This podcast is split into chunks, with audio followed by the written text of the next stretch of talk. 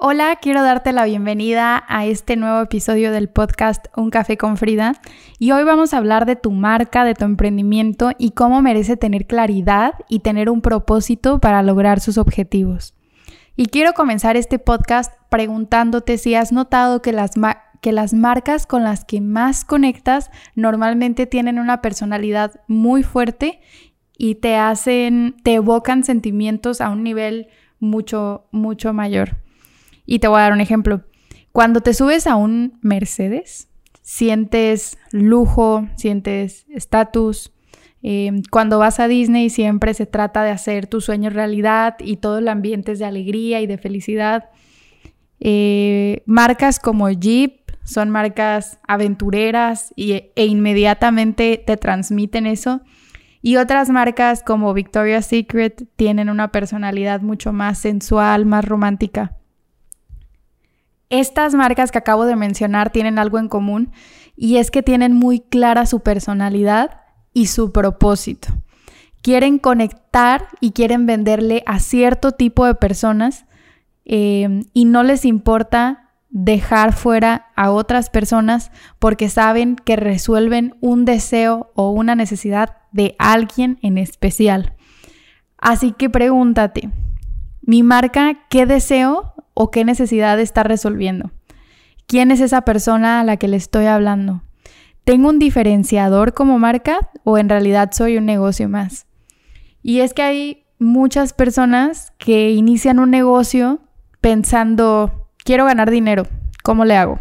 O me gusta hacer de comer, voy a abrir un restaurante. Pero no se están preguntando algo que es muy, muy importante y que yo creo que es bellísimo, que es preguntarse a quién le voy a servir, cómo le voy a ayudar, cómo quiere esta persona que yo le ayude a través de mi talento, a través de mi producto, a través de mi servicio. Em, hay un ejercicio muy popular que eh, consiste en preguntarte siete veces por qué y cuando lo haces terminas con un pitch de marca mucho más elevado porque reflexionas eh, cuál es el propósito de tu marca.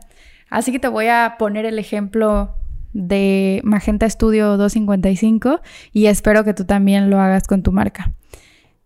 Cuando yo digo que, no sé, quiero crear un estudio eh, de branding y contenido para redes sociales, lo que seguiría es preguntarme por qué. Bueno, pues quiero crearlo porque quiero ayudar a pequeños negocios a que puedan destacar en el mundo digital. Ok, ¿y por qué quiero ayudar a estos pequeños negocios a que puedan destacar en el mundo digital?